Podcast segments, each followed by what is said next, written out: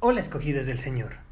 El día de hoy vamos a analizar un tema que muchos enfrentamos en la vida, ya sea en el camino de nuestra fe o en el mundo, y muchas veces llegamos a la conclusión de que tiene sentido. Este tema se titula Yo creo, o creo que creo, que lo que importa es ser una buena persona. Si nosotros le hiciéramos la pregunta a la mayoría de las personas respecto a qué tienen que hacer para llegar al cielo, suponiendo que crean en el cielo o en algo después de la muerte, la sorprendente respuesta será algo parecido a ser una buena persona. La mayoría, si no todas las religiones y filosofías del mundo, están basadas en la ética. La enseñanza común dice que para llegar al cielo es un asunto de ser una buena persona, siguiendo los diez mandamientos, o los preceptos del Corán, o la regla de oro. No obstante, en la fe cristiana esto no es así. Había una vez un hombre que se llamaba Sergio. Un día consiguió un trabajo en el que tenía que barrer un parque. A veces solo tenía que barrer las hojas que caían al suelo. Otras veces tenía que barrer muchas hojas y algunas veces tenía que recoger la basura de otras personas que consciente o inconscientemente dejaban caer al suelo. El tiempo pasaba y las estaciones pasaban y Sergio seguía haciendo su trabajo. Pero la estación que más le molestaba era el otoño. Ya saben, por eso de que hay más hojas cayendo al suelo. Por mucho tiempo fue así. Pero un día, tras recoger las hojas y que el viento las volviera a regar por todo el parque, Sergio se enojó se enojó con el mundo, se enojó con el trabajo que tenía. No entiendo. Siempre tengo que barrer y barrer, y no importa lo que haga, siempre tengo que esforzarme más. La gente a veces es muy sucia. El viento vuelve a ensuciar todo. Esto es muy cansado. Ese día fue a hablar con aquel que lo contrató y le dijo, Merezco que me den un reconocimiento, ya que siempre he mantenido limpio el parque. Es más, Comparado con otros parques, este es el más limpio. Trabajo mucho. Y a veces parece que no tiene sentido.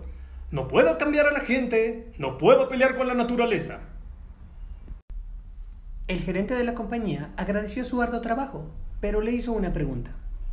¿Cuál es tu trabajo? Sergio respondió con ironía. Mi trabajo es barrer. Si dejas de barrer, ¿podrías decir que hiciste tu trabajo? No, es obvio que no lo podría decir. Entonces, si barres, diríamos que estás haciendo tu trabajo, sin importar si es primavera, verano, otoño o invierno. ¿Es verdad? Sergio solo asintió con la cabeza. Pero si no barrieras, estarías en problemas, ¿cierto?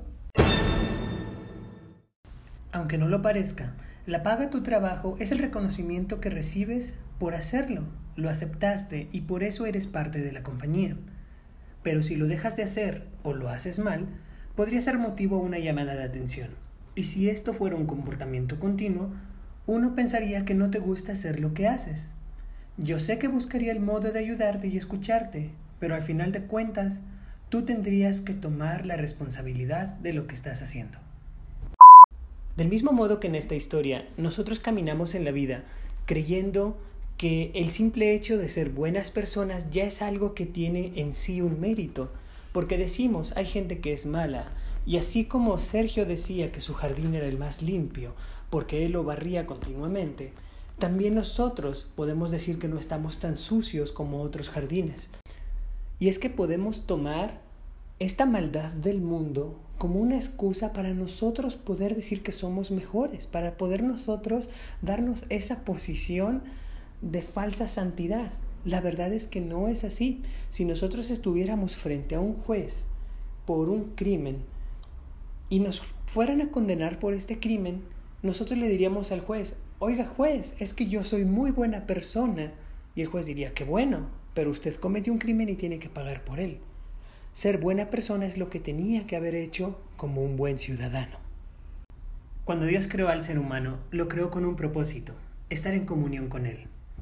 El primer mandamiento es amar a Dios, y ser una buena persona es la tarea básica que demuestra ese amor. En el Evangelio de Mateo, capítulo 22, versículos del 37 al 40, los fariseos le preguntan a Jesús cuál es el mandamiento más importante de la ley. Él responde, ama al Señor tu Dios con todo tu corazón, con todo tu ser y con toda tu mente. Este es el primero y el más importante de los mandamientos. Y el segundo se parece a este. Ama a tu prójimo como a ti mismo. De estos dos mandamientos dependen toda la ley y los profetas. Jesús nos mencionaba que nuestra forma de ser y el modo de demostrar el amor a Dios se resumía en estos dos mandamientos. Y en el Evangelio de Juan capítulo 13 versículo 34, Jesús nos da este mandamiento que es tan importante como el primero. Ámense los unos a los otros. Así como yo los he amado, también ustedes deben amarse los unos a los otros. Demostrar el amor a Dios, a los demás, a nuestros amigos, a nuestros hermanos, a nuestros vecinos, a nuestros desconocidos, a nuestros enemigos, es nuestra función.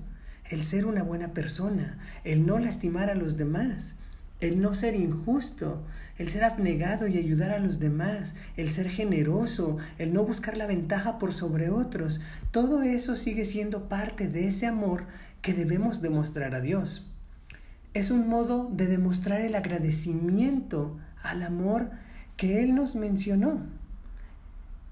Y por el mismo que nos dio un regalo que no merecemos y un regalo que jamás podríamos haber ganado con nuestras fuerzas. Esta recompensa es la salvación. Y la salvación la recibimos por gracia, por lo que ésta se puede aceptar o rechazar. La salvación no se basa en nuestra bondad, sino en la bondad de Jesús. Te invito a que en este momento hables con Jesús, que siempre está esperando escucharte y que siempre ha estado y estará cerca de ti. Te invito a que confieses que quieres una relación con Él, que aceptas esta salvación y que agradeces con todo tu corazón su sacrificio para poder darte la vida eterna que es tan preciosa como la gloria de Dios. Esta salvación en Cristo es un don precioso y como todos los dones verdaderos, no se puede ganar.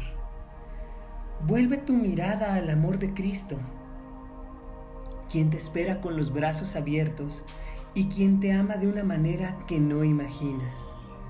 Dile, yo creo que debo de amarte más y más y más fuerte cada día. Recuerda que si escuchaste esta palabra, Tú eres un escogido del Señor. Que Dios te bendiga y que tengas un día excelente.